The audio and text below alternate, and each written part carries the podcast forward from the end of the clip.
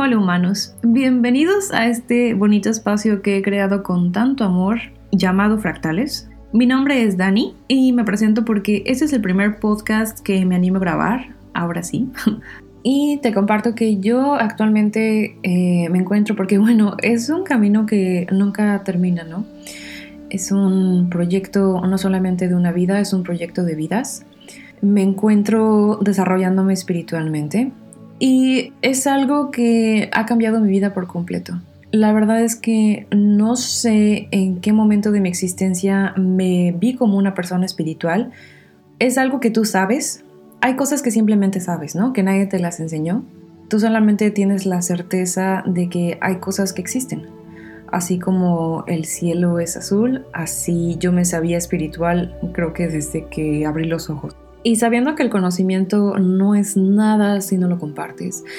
Es por eso que por fin me animé a grabar este podcast, porque tengo muchísimas ganas de compartir tantos pensamientos.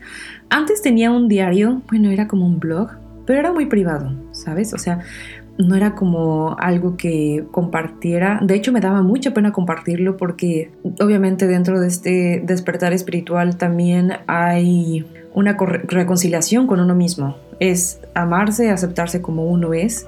Entonces a mí me daba pavor que la gente supiera lo que yo pensaba, lo que yo sentía, lo que yo hacía, lo que yo veía. Eh, algo que ha cambiado por completo. Sigo en ese proceso porque a veces hay ocasiones en las que no sé cómo dirigirme a las personas eh, sin que todo este bagaje de conocimiento espiritual se interponga y más bien al contrario, que pueda nutrir, ¿no? Que pueda servir de puente. Y no soy perfecta, yo creo que nadie es perfecto y ese es el punto de venir a esta vida, a desarrollarse, a crecer, a sentirte uno con todo. Entonces pasamos de un blog por escrito a un podcast. Entonces, pues a ver cómo nos va. Me gustaría platicarte un poquito de por qué escogí el nombre de fractales. Y hay ocasiones en las que te puede tomar años escoger el título para algo, para una canción, para un escrito. Pero este nombre me llegó luego, luego. Es una palabra que he usado por bastantes años en diferentes ocasiones y me significa mucho. Porque, bueno, si partimos de que fractales es una figura geométrica que está dividida en fragmentos geométricos y todos estos elementos a pesar de que tienen principio y fin y se pueden dividir fácilmente, todos están conectados. Entonces, un fractal para mí es el universo. Y todas las pequeñas piezas, todos los fragmentos que componen a este fractal, somos nosotros. Uno de los primeros principios espirituales que siempre he llevado conmigo es el saber que todos somos uno. Y bueno, algunos dirán, es que yo me voy más por la teoría, por la hipótesis de que todo es dualidad. Y no necesariamente están peleados estos dos términos, bueno, bajo mi, punto de vista, porque dentro del todo hay extremos, hay, existe un balance. Entonces, llamémoslo positivo o negativo, necesita existir un balance para que las cosas puedan funcionar. Si todo fuera positivo, no existirían elementos que nos hagan deconstruirnos, que nos hagan cambiar, que nos inviten a eh, modificar 30.000 cosas que traemos, ya sea por bagaje cultural, porque así lo aprendimos, bueno, etcétera, ¿no? Y yo creo que cada uno de nosotros somos como un pequeño universo. Bueno, ni tan pequeño, puede ser enorme, realmente no tiene principio ni fin, pero todos estos universos se pueden conectar. Entonces yo creo que partimos de lo individual a lo universal. Así que yo espero que este podcast que estoy grabando con tanta emoción y tanto amor pueda llegarte a ti como un fractal más. Porque no solamente se trata de personas, ¿no? Podemos encontrar fractales en todas partes. Prácticamente todo es un fractal. Todo nos conecta a algo y todo suma. Este universo no sabe de desperdicios, así que hasta lo más insignificante que pudiera existir sobre este universo tiene una razón de ser. Realmente no sé cuántas personas me vayan a escuchar, pero realmente lo que me importa es saber que puedo conectar, aunque sea con una persona. con esa única persona que puedes ser tú, me basta contigo. Porque eh, yo sé que es mejor optar por calidad que por cantidad en la mayoría de los casos. Realmente no hay nada absoluto, ni siquiera esas reglas absolutas como tal. Y en este espacio me gustaría platicar sobre conocimientos eh, espirituales, todo lo que engloba la espiritualidad, y hablar sobre magia. en eso se puede resumir todo. Y hablar también sobre qué significa magia, qué conlleva tener un estilo de vida espiritual. Y yo creo que también es súper importante mencionarles que yo no estoy eh, en contra de ninguna religión. De hecho, yo puedo externar, les puedo compartir que yo cuando era más chiquita eh, era católica. Sin embargo, en el momento en el que crecí y fui más consciente de mis decisiones, eh, bueno, le compartí a mi familia que ya no estaba interesada en ser católica y no porque sea algo malo, simplemente a mí no me satisfacía, a mí no me llenaba. Y yo creo que eso es algo muy importante. El hacernos conscientes de nuestras decisiones es algo, vaya, ya de entrada ganamos. Y esto no necesariamente tiene que ser un concepto espiritual, pero de ahí podemos partir para comprender que la espiritualidad no es ninguna religión, no es ninguna, ¿cómo llamarlo?, doctrina, no es un fan club, no es algo que puedas eh, definirlo con un objeto. Es un estilo de vida con el que simplemente te vas a amar más a ti mismo, vas a comprender mejor la conexión que tienes con las demás personas en este mundo, pues para vivir bien y bonito, en pocas palabras. Y desde luego, eh, entender que el ser espiritual pues nos conviene bastante también, porque a pesar de que seamos seres divinos, estamos viviendo una experiencia completamente terrenal.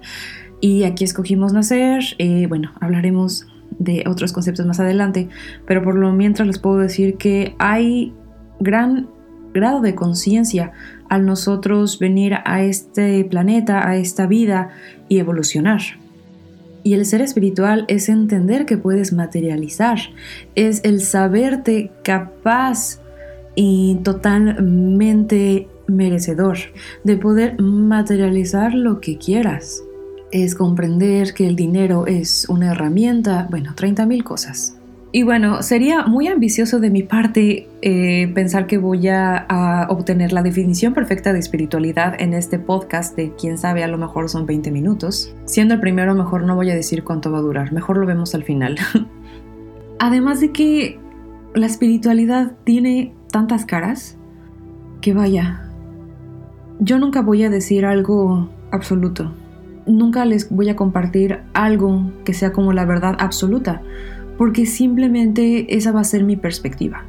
Me encantaría compartirlas con ustedes, sí, me encantaría compartir siempre eh, lo que yo pienso, las conclusiones a las que yo llego, pero ustedes siempre van a ser libres de poder eh, reestructurar mis palabras, porque yo lo veo como una obra de arte. Nunca acaba. Cuando tú ves un cuadro en un museo, tú sumas a ese cuadro. Por ejemplo, si ves un cuadro de un paisaje, el que tú sientas algo con ese paisaje, el que tú logres conectar con ese paisaje, yo siento que es precioso el pensar que la obra continúa, que te la puedes llevar a casa, que la puedes reflexionar, que a lo mejor esa pintura te hizo recordar algo que hayas vivido, ya sea eh, agradable o desagradable. La cuestión es que, por favor, toma mis palabras con toda la libertad del mundo y todo con amor y respeto, desde luego, ¿no? Porque así vamos a poder fluir mucho mejor. Y como no quisiera que este podcast se concentrara eh, nada más en la introducción, porque bueno, sí, mucho gusto, yo soy Dani, mucho gusto a todos, mucho gusto eh, también para ti, pero eh, quisiera dejar un poquito de material, un poquito mucho. La verdad es que dije 20 minutos al principio, pero solamente sabré hasta que termine de grabar. Y siendo esta una de las ocasiones en las que eh, compartiré libros, porque bueno, no todo se aprende de los libros, eso está muy claro, hay muchas cosas que se aprenden ya en el campo de batalla, por así decirlo, Pero quiero compartir el libro que estoy leyendo. O sea, ya no sé ni cuántas veces lo he leído en mi existencia y estoy casi 100% segura de que ustedes lo conocen. Y si no, bueno, para eso también es esto, para que eh, puedas conocer un poquito más de los libros que no solamente a mí, sino que a muchas personas eh, han ayudado a conectar y a trabajar, a evolucionar. Don Miguel Ruiz para mí es un maestro. Es una persona que está completamente conectada con la sabiduría eh, tolteca. Y este personaje nació en una familia de sanadores. Eh, nació en México y su mamá curandera, su abuelo Nahual, eh, obviamente es una forma de conectar con la energía. Por eso mismo yo mencioné en un principio que no se trata de religiones, no se trata de conceptos aislados. Yo creo que todo está conectado. Entonces, tengo muchísimas ganas de hablar de este precioso libro que se llama Los Cuatro Acuerdos. Y les juro, cada vez que lo vuelvo a leer, surge algo nuevo. Siento que no hay manera en la cual pueda terminar de leer la última página y diga, ah, sí, ahora sí ya acabé este libro, porque hay tanto que aprender. La vida es un constante cambio y estos cambios obviamente hay que hacerlos conscientes para que pasen algo, a ser algo positivo. Un cambio es una nueva oportunidad. Un cambio es la oportunidad eh, para ti que te da la vida de desapegarte de cosas que fueron útiles, fueron preciosas en su momento, pero es momento de soltar. Y con esta premisa es yo también el entender que si yo leí este libro hace quizás unos, ya ni sé cuántos años tenía, pero bueno, años, no sé, 15 años, ya ni sé, o a lo mejor menos. El punto es que esa Dani estuvo bien, muy padre, eh, disfruté mucho eh, esa etapa teniendo ese nivel de conciencia, pero la Dani de hoy en día, de aquí y ahora en este presente, vuelve a leer este libro y encuentra cosas muy bonitas que quisiera compartir con ustedes. Y para poder comprender este libro, lo que eh, Miguel Ruiz quiere comunicarnos, es súper importante entender que todo es una ilusión todas las cosas por las que hemos pasado, las cosas que están pasando en este momento y las que van a pasar después, son con base en una ilusión. Es una ilusión porque es una realidad colectiva. Entonces, si en un pueblo se cree que de tal hora a tal hora ya no se puede salir porque, no sé, hay fantasmas o porque a lo mejor la llorona va a venir por ti, no sé, cualquier tipo de, creencia, dentro de ese pueblo va a ser la realidad. Entonces, si yo creo que si todos los días me paro a las 7 de la mañana porque soy más productiva de esa manera, esa va a ser mi realidad.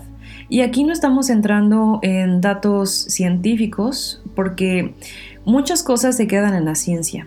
Pero aquí es importante separar los eh, hechos, lo que es un fact, a una creencia que nosotros hemos creado o que simplemente hemos adoptado. Y bueno, yo creo que cabe por aquí el recordarles que solamente existen dos tipos de emociones, el miedo y el amor. Y de ahí todo parte. Entonces, hay muchas cosas en las que nosotros creemos que originalmente fueron creadas ya sea por amor o por miedo.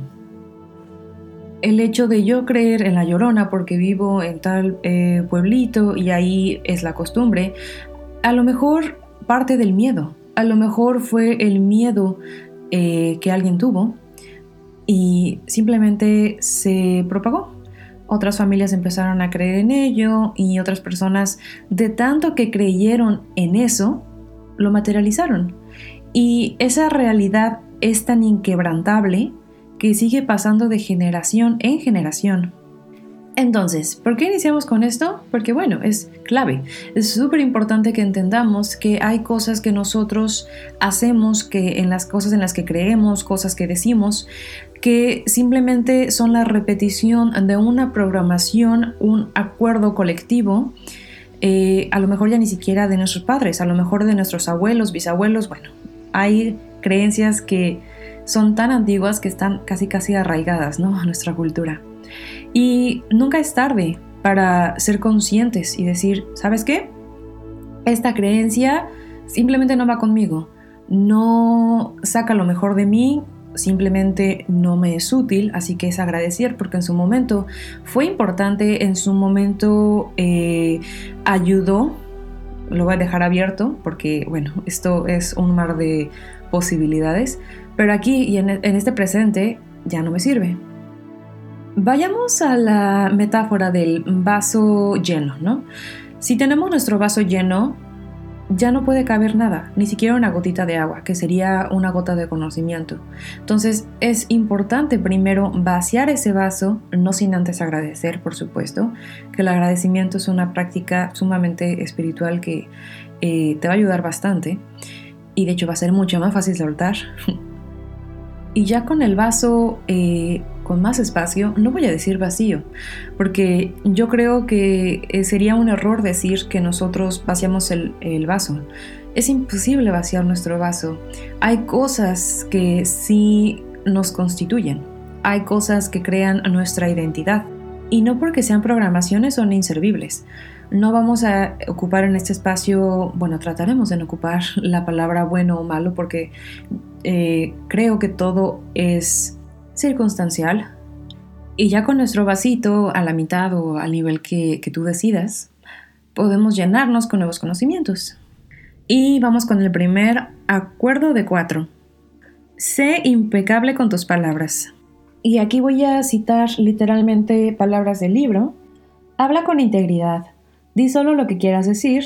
Evita utilizar las palabras contra ti mismo o chismorrear sobre otras personas utiliza el poder de tus palabras en la dirección de la verdad y del amor. Pues a quien no le gusta el chisme, ¿no? Yo creo que en la mayoría de los casos es algo que ya viene eh, por añadidura, o sea, sí, pero déjenme decirles que esta también es una programación. Así es, pues ¿cómo? El hecho de que hayamos visto a nuestra mamá, a nuestro papá, a nuestra familia, sentarse con la tía, con el tío, con el primo, con la vecina, con el vecino, etc., a chismear y a pasársela bien, de alguna manera fue eh, la enseñanza de una programación, digamos que inconsciente. Nosotros en el momento en el que estamos creciendo pues somos como unas esponjitas. Entonces hay muchas cosas que nosotros imitamos. ¿Por qué? Por la necesidad de pertenecer, por la necesidad de crear una identidad. Y obviamente esta identidad va a partir de nuestra sociedad. Lo que vemos, lo hacemos. Ahora sí que monkey see, monkey do. Y bueno, en ningún momento eh, aquí en el libro, o en un momento voy a decir que va a ser sencillo. No por eso vamos a concentrarnos en que va a ser difícil, porque ya de entrada estamos programando y estamos decretando de que así va a ser difícil, ¿no?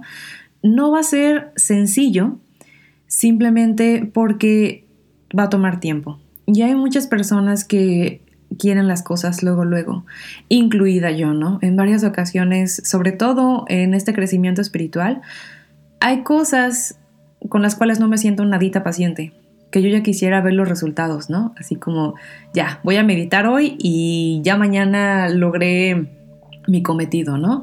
Ya mañana logré no, enojarme con nadie. Y pues no, no se trata de, de eso. No hay ninguna varita mágica que pueda convertir algo en otra cosa simplemente por el hecho de que tú pienses que va a suceder. No funciona así, porque eres tú la varita mágica. Tú eres el instrumento que va a cambiar esa realidad. Entonces, al principio sonaba un poco contradictorio, pero espero que ya haya quedado un poquito más claro. Tú eres el factor de cambio. Eso es súper importante que eh, lo hagas consciente. Entonces, es normal aceptar que algo va a costar un poquito de más esfuerzo o tiempo, pero eso es parte del proceso. Es, de hecho, algo hermoso. Si te das cuenta, el tú esperar a ver resultados realmente no es esperar, sino acompañarte en el proceso, verte crecer. Entonces aquí ya no vamos a enfocarnos en la pérdida inexistente, porque el tiempo es relativo del tiempo perdido, eh, aquí no vamos a pensar en lo mucho que cuesta hacer algo, porque simplemente se hace. Y acompañas a ti mismo, acompañas a los demás en este proceso de crecimiento, que incluso puede tomar vidas. Hay cosas que se empiezan en esta vida y que se acaban en la próxima o en la siguiente. Hay algo súper importante. En este proceso de ser conscientes de lo que hacemos, en este caso de lo que decimos, hay que saber diferenciar y no hacernos tontos, porque es muy fácil cegarnos a propósito. Decir, ay, pues como que sí tengo ganas de hablar mal de esta persona, pero pues está justificado, ¿no? Porque nadie va a saber, porque es con esta persona que tampoco le importa. Todas las cosas que tú hagas van a tener consecuencias hacia ti. Realmente aquí no estamos engañando a nadie más que a nosotros mismos. Si tú hoy en día ya decidiste que vas a iniciar o vas a continuar con este proceso de evolución para ser un mejor ser humano, un, mejor ser en toda esta galaxia, es un proceso que requiere compromiso y sobre todo lealtad y verdad a ti mismo. Si en algún momento dentro de este proceso llegas a fallar, pues realmente no pasa nada. Pasa nada y pasa mucho. No pasa nada en el sentido de que nadie te va a juzgar. Muchas veces nosotros mismos somos los que nos juzgamos. A veces las personas ni enteradas de lo que hacemos, pero nosotros, bueno, ya nos castigamos, ya nos hicimos sentir popó, o sea, ya. Pero del error se aprende muchísimo.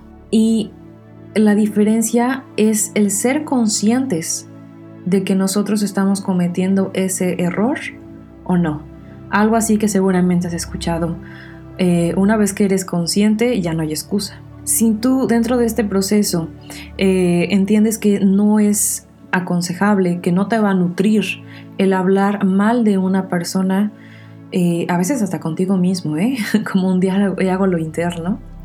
Entonces tú decides tomar este camino, tú decides que esto va a beneficiarte a ti y va a beneficiar a las personas que te rodean. Entonces, si en algún momento llegas a fallar, no pasa nada. Primero aceptas lo que hiciste, y después simplemente te perdonas y lo dejas ir y continúas. Aquí nadie nació siendo perfecto como lo comenté al principio, no existe como tal la perfección. Venimos a aprender y dentro de ese aprendizaje pues hay prueba y error. Lo que yo pude entender ahora a mis 28 años fue que este decreto lo que simplemente te quiere enseñar es que a veces vas a estar tan ocupado trabajando con tu crecimiento que ya ni siquiera tienes tiempo de hablar eh, de otra persona. ¿Y para qué quieres dejar escapar tu preciosa energía en pensamientos destructivos? En todo lo que hagas y en todo lo que digas, se va a colar energía. Y esto es un hecho. Eh, en el momento en el que tú ves a una persona, a un amigo y te tomas un cafecito y platicas, pues terminas cansado. Es normal, porque tú impregnas tu energía en esa situación y en la persona. Este libro es mucho de ser conscientes de nuestras acciones, de nuestras palabras y de nuestros pensamientos. Tú decides a qué darle energía. Y como te habrás dado cuenta, menciono mucho el de tomar decisiones, porque sí, este es uno de los primeros pasos. En el momento en el que tú te sabes responsable y eh, la única persona que puede tomar decisiones por ti misma, es un alivio porque tú sabes que tú tienes el control de tu propia vida y al mismo tiempo eh, requiere mucha responsabilidad. O sea, más bien recae mucha responsabilidad en ti. Porque entonces ya no existe el papel de víctima. Tú ya no puedes eh, acusar a otras personas de hacerte a ti decir o hacer algo. Tú eres completamente responsable, porque incluso el aceptar algo que los demás te inculcan o te piden es ya tomar una decisión, y el no hacer nada también es tomar una decisión. Entonces, según Miguel Ruiz, ese es el acuerdo más fácil de todos. No menciona como tal que es fácil el proceso, pero sí hace la comparativa entre los acuerdos.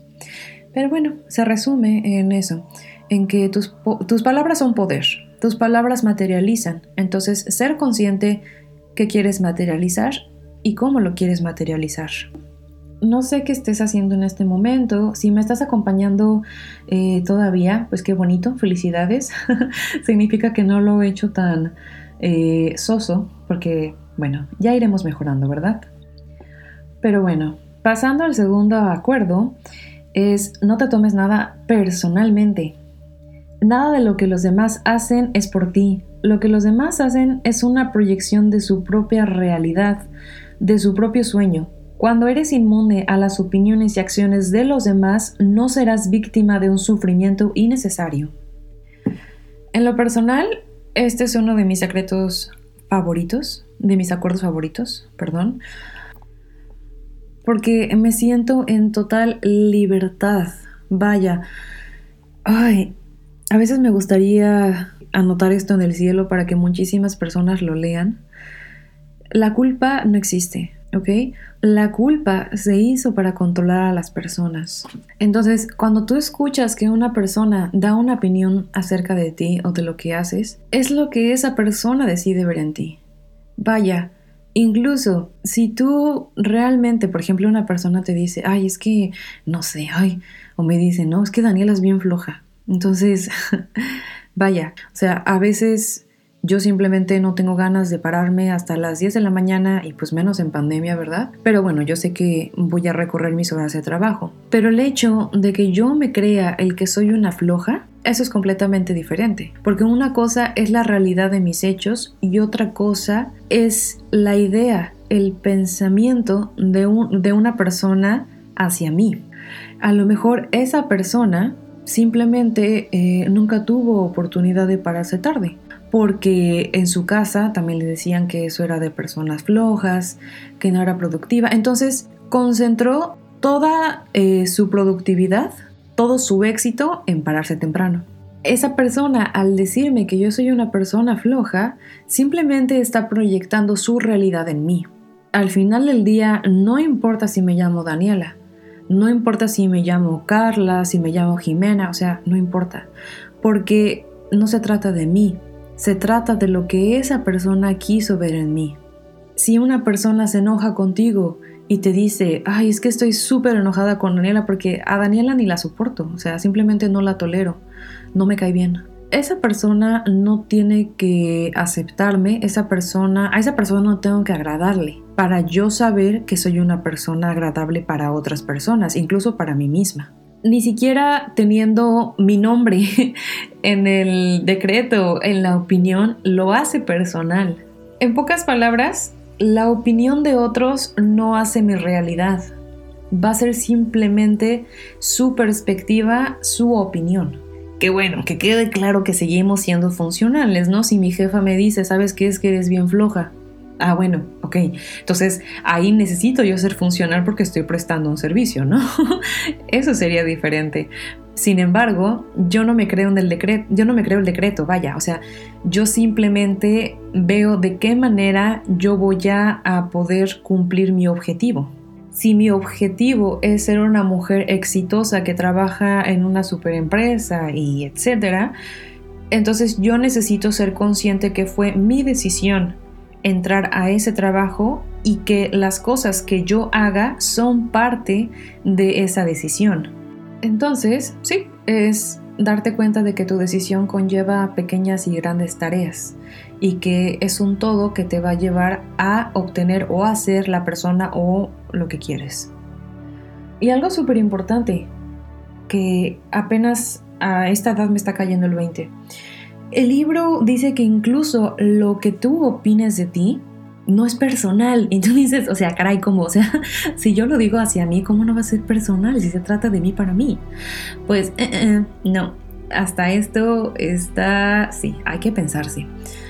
No porque yo me vea en el espejo y me diga a mí misma, vaya, estoy gorda. O sea, si yo decido verme de esa manera, hay que recordar que el cerebro, o sea, lo que eh, podemos llamar el órgano, el cerebro, es independiente a tu alma. ¿Ok? Entonces, lo que puedes tú pensar, analizar con tu cerebro es más terrenal que lo que tú puedes sentir con tu alma. Hay muchas cosas que nosotros repetimos en nuestra mente que simplemente son una copia de lo que vemos allá afuera, ya sea por mercadotecnia, lo que te dicen tus amigos, en revistas, en la televisión, etc. Entonces, es tratar de detectar.